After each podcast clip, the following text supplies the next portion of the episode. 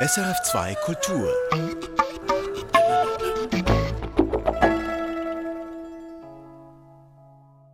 Was kommt, wenn Gott geht? Diese Frage habe ich mir und meinen Interviewpartnerinnen und Partnern vor anderthalb Jahren gestellt.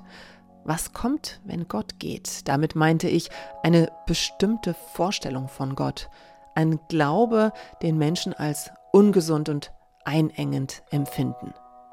Was tritt an diese Leerstelle, wenn sie sich abwenden vom Glauben und austreten aus ihrer Gemeinde? Dieser Perspektiven-Podcast ist also aus dem Jahr 2021. Aber das Thema, das ist immer noch genauso aktuell. Das weiß ich aus vielen Gesprächen, die ich dazu immer wieder führe. Und das sehe ich auch unter anderem an Instagram Stories beim Kanal Freikirchenausstieg. In diesen Perspektiven erzählen zwei Menschen von ihrem persönlichen Weg.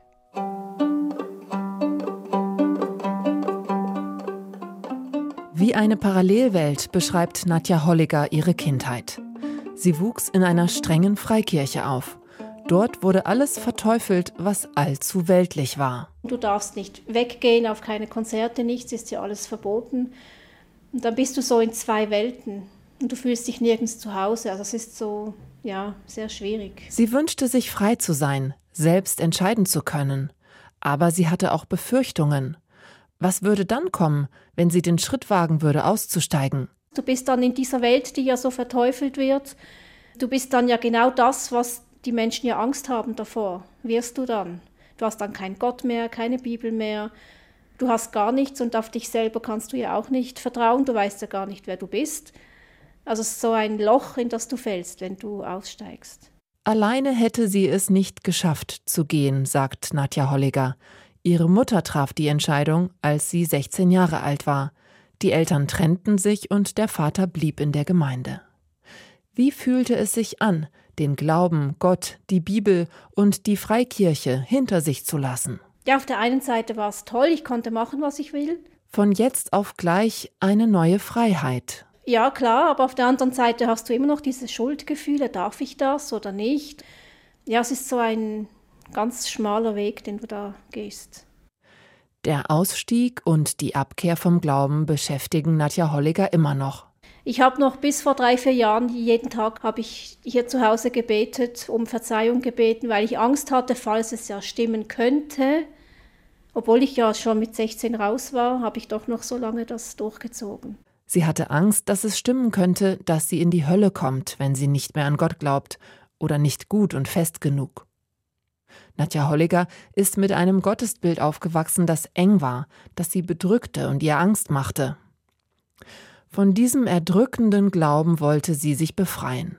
Und sie musste erfahren, dass dies ein langer, schwerer Prozess werden würde. Das heißt immer, ja, du bist ausgestiegen, ist ja kein Problem, vergiss das und alles ist gut, aber die Leute vergessen halt diese Prägung, die man hat als Kind.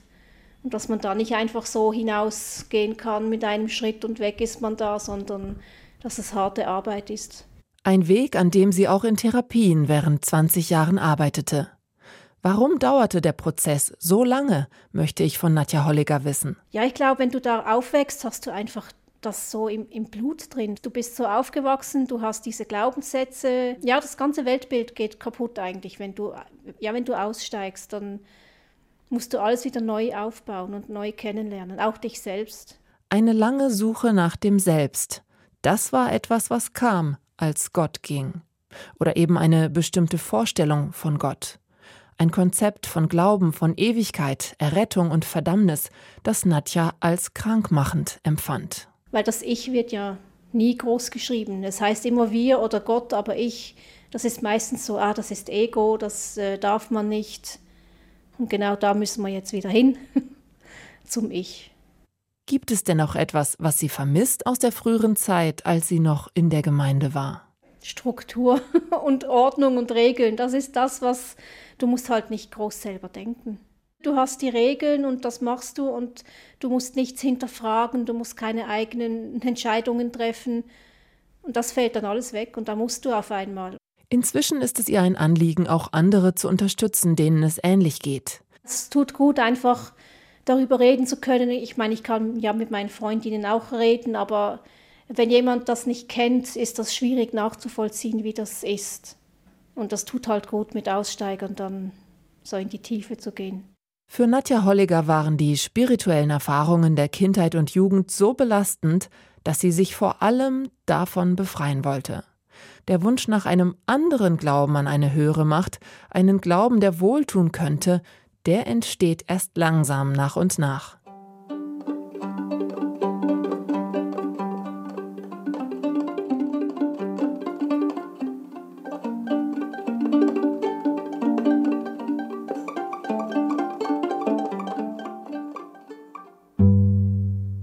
Zu der Selbsthilfegruppe, die Nadja Holliger gründete, gehört auch Florian Z., ein Student Ende 20. Seine Gotteserfahrungen waren weniger angstbesetzt, sondern erst einmal viel positiver als die von Nadja. Er wurde auch nicht streng christlich erzogen, sondern er suchte sich die Gemeinde als Jugendlicher selbst. Mit 15 Jahren habe er etwas gesucht, was er in der Schule, im Fußballclub und in der Jungwacht nicht gefunden habe, erzählt er, auch so etwas wie einen metaphysischen Überbau. Dann lernte er andere junge Menschen einer evangelischen Freikirche kennen. In diesen Gesprächen habe ich dann doch ähm, über das Christentum ein bisschen was erfahren und ja, und irgendwie ging das dann sehr, sehr schnell, habe ich mich da geöffnet und fand das dann irgendwie eine interessante, spannende Sache. Und das hat mich dann auch emotional berührt, ja. Besonders berührt habe Florian, wie er in der Gemeinde gesehen wurde. Dass ich akzeptiert wurde wie ich bin. Und auch die Menschen haben sich gegenseitig akzeptiert, auch mit ihren Fehlern und mit ihren Schwächen, die wir ja alle haben. Weil eben, ich denke, in unserer Gesellschaft gibt es ja schon diesen Zwang, möglichst perfekt zu sein, äh, keine Fehler einzugestehen und so. Und dort durfte ich eigentlich quasi so nackt wie ich bin, sprichwörtlich, äh, konnte ich quasi vor die Gemeinde treten oder vor Gott. Und quasi auch das Wissen, dass Gott mich eigentlich ähm, auf eine Art und Weise liebt, so wie ich bin. Oder quasi, dass ich weiß, hey, Gott hat mich so geschaffen, also bin ich gut, so wie ich bin. Gott hat mich so geschaffen. Für Florian war das damals ein wichtiger Satz. Heute ist er an dem Punkt, wo er sich selbst voll akzeptieren kann. Als liebenswürdiger, etwas verträumter und manchmal auch etwas unsicherer junger Mann, wie er sich selbst beschreibt. Auch seine angeborene Lippenkiefer-Gaumenspalte sei Teil seiner Persönlichkeit. All das wolle er nicht missen. Damals suchte er noch die Bestätigung der christlichen Gemeinde. Im Jugendalter gab es ja auch sehr, sehr viel Selbstzweifel. So, ah, bin ich gut, so wie ich bin? Und dann hat das sehr, sehr gut getan, so dieses Gegengewicht in dieser Gemeinde oder auch in dieser persönlichen Beziehung, die ich da mit diesem Gott hatte. Diese persönliche Beziehung drückte sich aus in Gebeten, im Gespräch mit anderen Christinnen, im Hauskreis und beim Feiern der Gottesdienste. Florian war vier Jahre in der Gemeinde. Er sagt, er habe sehr fest geglaubt und den Glauben sehr ernst genommen. Aber ich glaube, ich habe es vielleicht auch innerlich ein bisschen übertrieben. Es kam gar nicht mal von dieser Gemeinde, sondern es war vor allem ein Selbstzwang, der sehr, sehr stark war. Dass ich unbedingt finde, ich muss ein guter Christ sein, ich muss diesem Gott da irgendwie gut gehorchen, gefallen. Und dann gab es auf der einen Seite dieser liebende Gott, der mich so akzeptiert, wie ich bin, aber dann auch trotzdem dieser ein bisschen strafende, strengende Gott und dann auch die Frage, kann man dem genügen? Und natürlich kann man einem vollkommenen Wesen nicht genügen. Und dann kamen eigentlich wieder diese Selbstzweifel, die sich dann eigentlich sogar verstärkt haben. Ist Gott zufrieden mit mir? fragte Florian sich immer wieder. Und plus dann auch noch eine Angst vor vielleicht einer Strafe, vor einer Hölle, weil das ist ja in freikirchlichen Kreisen ja durchaus präsent, dieser Glaube. Und der anfänglich positive Aspekt, dass er sich angenommen fühlte, so wie er war, wurde überlagert von der Angst, nicht zu genügen. Am Anfang hat es viel Druck von mir genommen, aber es hat sich dann wieder ein Druck aufgestaut, der dann vielleicht noch größer war. Auch die Beziehung zu Gott wurde immer ambivalenter. Jeden Tag hat mich Gott quasi wie begleitet im Hinterkopf und Teilweise war das positiv, aber auch negativ, weil ich immer oft auch schlechtes Gewissen hatte, so, oh, ist das jetzt gut gewesen, was denkst du Gott, oh, ähm, jetzt habe ich dich vielleicht enttäuscht und dann kam auch dieser Druck, also man hatte dann schon fast ein bisschen paranoid, immer jemand hinter sich, der einen beobachtet und das war dann eben langfristig dann auch irgendwie nicht so gesund. Weshalb Florian sich dann langsam wieder distanzierte von diesem Glauben an Gott. Er hatte auch das Gefühl, in zwei Welten zu leben. Der Alltag war säkular, doch das gedankliche Leben drehte sich ständig um Gott. Er fühlte sich wie zerrissen. Sowohl emotional als auch intellektuell merkte er, dass es so für ihn nicht stimmig war. Er beschäftigte sich mit Naturwissenschaften, Psychologie, mit Religionskritik. Und seine Schlussfolgerung damals war, eine enge, fundamentalistische Sicht von Gott, die steht auf wackeligen Füßen. Ich habe dann plötzlich gemerkt, eigentlich diesen Gott gibt es doch nicht. Ich glaube, ich bin da irgendetwas auf dem Leim gekrochen und ich habe mir da einfach etwas, ja, aus emotionaler Bedürftigkeit habe ich mir da etwas eingebildet.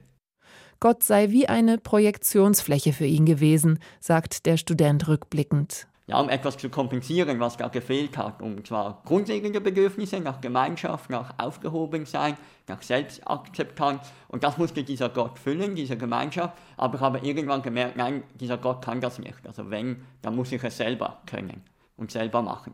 Und damit gibt Florian schon eine Antwort auf meine Frage. Was kommt, wenn Gott geht? Die eigene Persönlichkeit, das Ich sei gefragt, ist er überzeugt. An die Stelle, die vorher Gott ausfüllte, seien bei ihm auch vertiefte Freundschaften getreten, in denen er sich verletzlich zeigen dürfe. Zeit in der Natur und die Beschäftigung mit Kreativität sieht er als Kraftquelle. Und er versucht, nicht zu streng mit sich selbst zu sein. Und ich glaube eben, meine Lebensaufgabe ist da wirklich einfach ein bisschen mehr loslassen zu können und mir auch einfach immer jeden Abend verzeihen zu können und sagen, hey, alles ist gut, so wie ich gemacht habe und ähm, genau, mich einfach akzeptieren und auch nicht zu viel zu grübeln, ja, weil einfach loslassen. Doch die neue Freiheit, die habe auch ihren Preis. Man tauscht dann Freiheit mit Sicherheit, also dieses Gewissen, ah, da ist jemand, der dann doch auf mich aufpasst oder es gibt vielleicht ein Leben nach dem Tod das verliert man dann. Und das ist auch schwierig, damit umzugehen. Ja, also eben, es ist ganz so ein bisschen die Kehrseite. Aus diesem Glauben ist dann ein starker Nihilismus geworden, der da sehr pessimistisch besetzt gewesen ist, ähm, auch ein bisschen destruktiv. Und jetzt muss ich lernen, damit umzugehen. Also vielleicht hat das eben keinen großen Sinn. Ich bin vielleicht nicht äh, im Zentrum des Universums, aber trotzdem ist das Leben sinnvoll, wertvoll und man sollte es trotzdem schätzen. Und es ist nicht einfach alles schlecht und negativ. Und das ist immer noch... Ähm, bin ich in diesem Prozess, ja.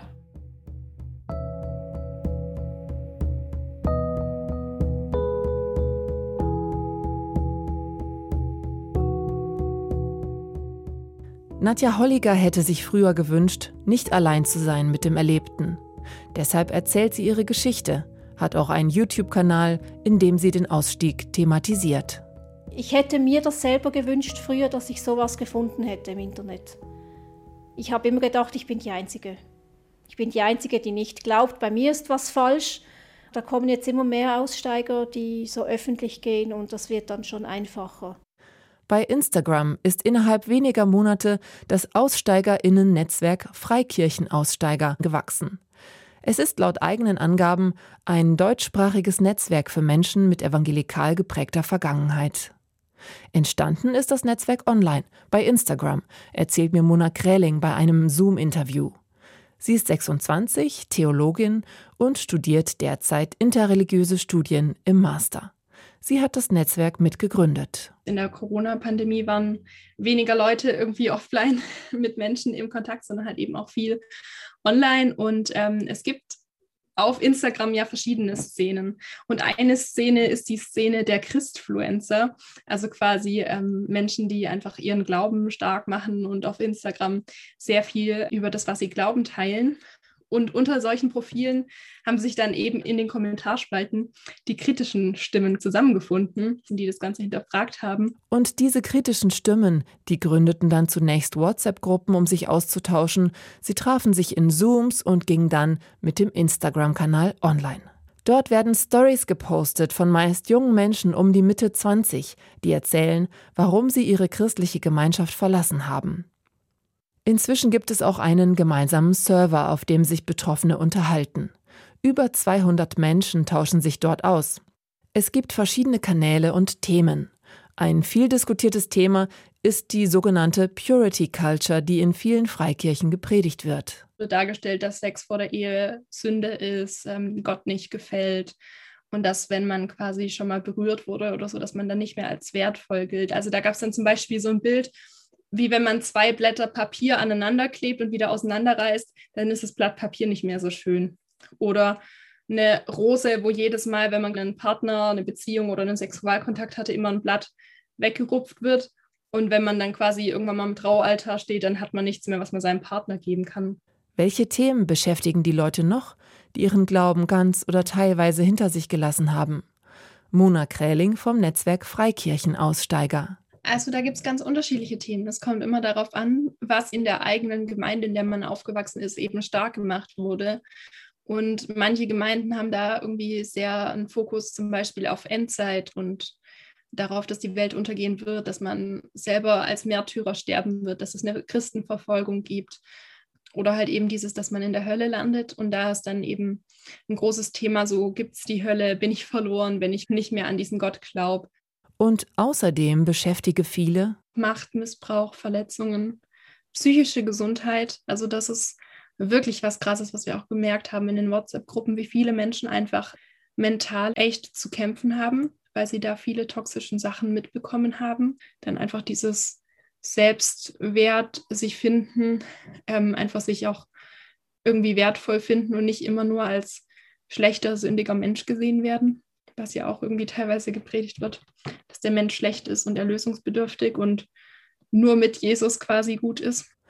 Bei der Arbeit am eigenen Ich gehe es auch um das Wahrnehmen der eigenen Gefühle. Es wird einem völlig abtrainiert, den eigenen Empfindungen auf die zu hören, sondern es geht viel auch um Unterordnung. Das ist quasi ich opfere mich völlig auf für Gott und für die Sache und für die Gemeinde. Ich setze mich ein, egal wie es mir dabei geht. Wenn Gott geht, gibt es also vieles zu verarbeiten und zu besprechen. Vorstellungen über das Leben auf Erden und im Himmel und sogar der Hölle. Je nach religiösem Hintergrund sind es nicht immer dieselben Dinge, die diskutiert werden, doch es gibt Überschneidungen, erzählt Mona. Aber es kommt halt echt immer auf die einzelne Theologie an. Da ist ja jede Freikirche, jede ähm, christliche Gruppierung ist da anders unterwegs. Und je nachdem, was man halt eben dann im eigenen Kontext erlebt hat, hat man dann eigene Themen, mit denen man zu kämpfen hat. Aber es ist dann doch wiederum spannend, wie viele anderen Menschen man begegnet, die eben auch ähnliche Themen haben. Ich frage Mona Kräling zur Frage meiner Sendung. Was kommt, wenn Gott geht? Das sei unterschiedlich, sagt sie. Manche versuchten, ihr Leben nach humanistischen Idealen zu leben, andere würden ganz atheistisch. Und wieder andere suchten einen Glauben an Gott, der nicht so ausschließend sei, der ohne Hölle und Verdammnis auskomme. So oder so sei es kein leichter Weg, dieses Dekonstruieren, also das Auseinanderbauen des Gottesbildes und des bisherigen Glaubens, sagt Mona Kräling. Also es ist nicht leicht, wenn man den Glauben völlig über Bord wirft und dann quasi sich ganz neue Ansichten, ein neues Weltbild quasi zusammenbaut. Aber es ist genauso wenig leicht ähm, zu versuchen, mit diesem Glauben weiterzumachen und Teile rauszunehmen und sich trotzdem mit diesem alten Umfeld auseinanderzusetzen und zu begründen, warum man manche Themen jetzt anders glaubt. Also es ist beides eine Herausforderung. Sie erzählt, dass ihr persönlicher Zugang zum Netzwerk eher untypisch sei. Mit Kritik am christlichen Glauben habe sie sich viel im Theologiestudium beschäftigt und vorher fest Geglaubtes hinter sich gelassen. Mich hat es einfach betroffen gemacht, wie viel Verletzung da einfach geschieht. Und da ist es mir einfach zu einem Anliegen geworden, ein Stück weit einen Glauben zu finden, der nicht so verletzend ist und der irgendwie ein Stück gesunder ist oder wo nicht so viele Menschen drunter leiden. Und das war, glaube ich, auch so mein Ansatz und ist vielleicht auch der Grund, warum ich sage, ich will jetzt noch nicht den Glauben komplett über Bord werfen, weil ich mir einfach wünsche, eben Wege mit dem Glauben zu finden, dass man halt eben diesen Glauben lebt und auch gerne weitergibt, dieser Glaube aber Positives bewirkt und nicht die Menschen krank macht.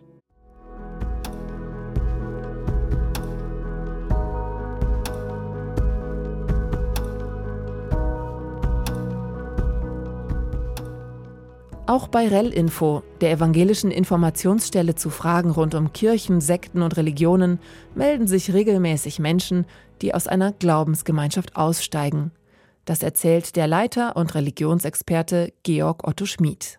Die Frage, was neu an die Stelle Gottes treten könne, begegne ihm häufig. Denn die Rolle, die Gott vorher eingenommen hat, die sei zentral dass Gott da ist für einen, Sorg dem Leben Sinn gibt, einen auch erwählt. Das ist etwas sehr Faszinierendes. Und wenn man nicht mehr zur Gemeinschaft gehört, auch den Glauben vielleicht so nicht mehr teilen kann, was kommt denn da? Zum Prozess gehöre es, genau diese Leerstelle neu zu füllen. Manchen gelinge das, anderen nicht. Besonders bei Menschen, die in einer engen religiösen Gemeinschaft aufgewachsen sind, sei es manchmal schwierig, so Schmied. Einige kämen dann auch zu ihrem alten Glauben zurück. Das heißt aber auch, dass Menschen, die nicht in einem freikirchlichen Kontext aufgewachsen sind und eine Zeit lang zu einer Freikirche stoßen und dann wieder weggehen, bei denen ist die Chance, dass sie wiederum zur Freikirche kommen, rekonvertieren, sehr gering, weil sie da ja nicht ihre Kindheit und Jugend verbracht haben, weil das nicht die Weltanschauung ist, in der sie aufgewachsen sind. Aber auch bei diesen stellt sich natürlich die Frage, wie füllen sie diese Lehrstelle. Es gäbe aber auch Menschen, die religiös unmusikalisch seien, also kein tieferes Bedürfnis nach Spiritualität hätten, sagt Schmid.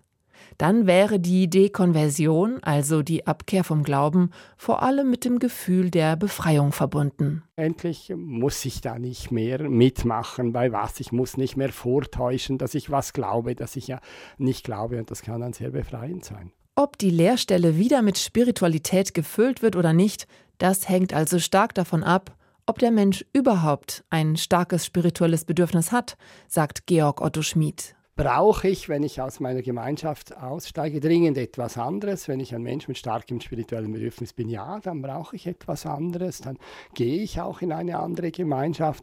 Oder bin ich wenig spirituell, dann äh, kann ich ganz gut ohne. Das äh, spielt eine große Rolle.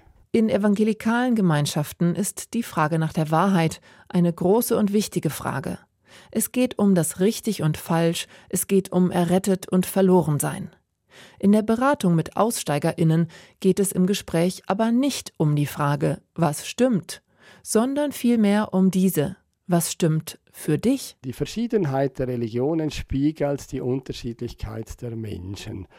Und deshalb ist es wichtig, dass wir, wenn wir ein spirituelles Bedürfnis haben, wenn wir einen religiösen Weg beschreiten wollen, dass der zu uns passt, für uns stimmt. Und das wäre dann mein Tipp, dass man Verschiedenes anschaut und da mal, mal reinfühlt, was für einen in Ordnung ist, was vielleicht den eigenen Bedürfnissen besser entspricht als die Gemeinschaft, die eben verlassen wurde.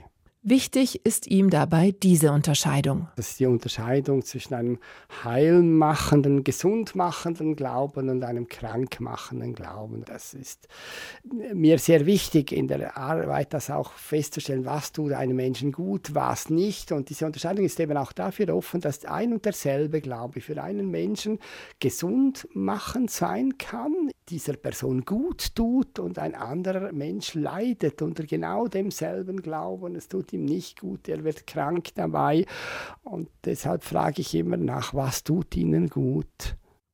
Die eigenen Gefühle ernst zu nehmen, ist im Prozess der Dekonversion wichtig. Und noch etwas. Das eigene Empfinden ist wesentlich, um festzustellen, was gut tut, aber natürlich auch die Wahrnehmung von anderen. Ich kann auch subjektiv meinen, etwas tut mir gut und die ganze Umgebung merkt, oh nein, das geht dieser betreffenden Person sehr schlecht. Das kann auch eine wichtige Perspektive sein. Ja, was sagt dann ihr Umfeld dazu?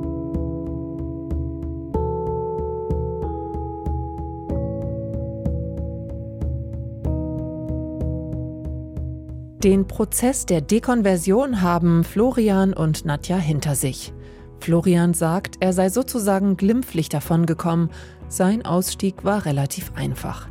Mit sich selbst gnädig zu sein, findet er nach wie vor wichtig, für sich und andere. Was man tut, ob man glaubt oder nicht, es ist sehr, sehr wichtig, dass man zu sich gut ist und dass man nicht zu streng ist. Und wenn man merkt innerlich, hey, man leidet darunter, dann finde ich, ist es sehr legitim, wenn man vielleicht einen Gang runterfährt oder vielleicht auch aus solch einer Gemeinschaft austritt. Also sehr, sehr wichtig, dass man sich immer ja, komfortabel fühlt. Das wäre so meine Botschaft vielleicht an alle, die vielleicht auch in einer Freikirche sind oder damit liebäugeln, in einer Freikirche zu treten. Also macht das, was euch gut tut und ihr müsst am Ende des Tages euch selber Rechenschaft ablegen. Seit seiner Dekonversion hat er sich eine neue Lebensphilosophie aufgebaut. Ich glaube, das Leben ist trotzdem wertvoll, auch wenn es vielleicht ähm, kein Leben nach dem Tod gibt. Das ist zwar im ersten Moment noch schwierig, wenn man plötzlich merkt, oh, man ist doch nicht der Mittelpunkt der Erde, es gibt doch keinen Gott, der mit dir persönlich eine Beziehung hat. Das ist am Anfang schwierig, das irgendwie zu kompensieren, mit dem umzugehen, aber jetzt einfach, hey, wirklich das Schöne im Kleinen zu sehen. Für Nadja Holliger war der Ausstieg schwieriger. Harte Arbeit, wie sie sagt. Ihr großes Anliegen ist es, dass religiöse Gemeinschaften Kinder nicht unter Druck setzen. Das ist auch ein Grund, dass ich das jetzt hier so öffentlich mache. Weiß echt, als Kind ist das schlimm. Diese Angst, dass du von den Eltern getrennt wirst, weil die sind ja gut, die kommen in den Himmel, du bist böse, du kommst in die Hölle. Also es ist so ein Druck die ganze Zeit, den du hast. Den strafenden Gott hat sie hinter sich gelassen, und an die Hölle glaubt sie auch nicht mehr. Dass es mehr gibt als nur das Sichtbare, davon ist sie aber überzeugt. Und weil sie keinen anderen Namen dafür habe, nenne sie es eben Gott. Ja, das ist immer noch so die Frage bei mir. Ich suche ihn vielleicht noch an gewissen Tagen, wenn es mir ja so das Bedürfnis nach Sicherheit habe, aber den Teufel, den weiß ich für mich, den gibt's nicht. Nach dem Ausstieg, da habe sie fast verkrampft nach etwas Neuem gesucht. Sie war in der spirituellen Szene unterwegs und versuchte, in der Esoterik und in der dunklen Magie ihr Bedürfnis nach Spiritualität zu stillen. Seit einigen Monaten aber, da habe sie einfach Frieden. Ihre Rastlosigkeit sei zur Ruhe gekommen.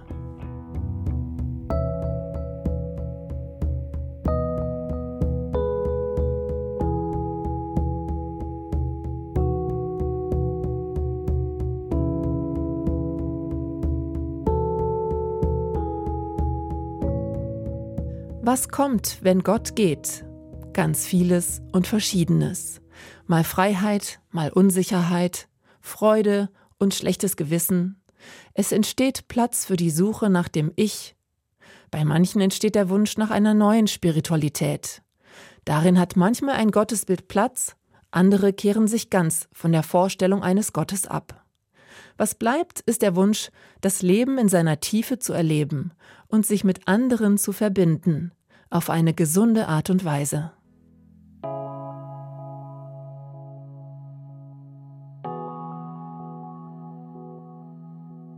Das war ein Perspektiven-Podcast von mir, Dorothee Adrian, aus dem Sommer 2021. Inzwischen hat Nadja Holliger übrigens geheiratet und heißt Nadja Spichti mit Y am Ende. Unter diesem Namen finden Sie sie auch bei Instagram und sie beschäftigt sich nach wie vor unter anderem mit dem Thema Ausstieg. Hat diese Perspektivenausgabe etwas in Ihnen angesprochen, was Sie gerne mitteilen möchten? Dann schreiben Sie mir gerne an redaktion.religion.srf.ch. In der nächsten Ausgabe von Perspektiven, da geht es dann um das Thema Knabenbeschneidung. Und meine Kollegin Nicole Freudiger fragt muslimische und jüdische Familien, warum sie sich für oder gegen die Beschneidung entscheiden. Erfahren Sie mehr über unsere Sendungen auf unserer Homepage srf.ch-kultur.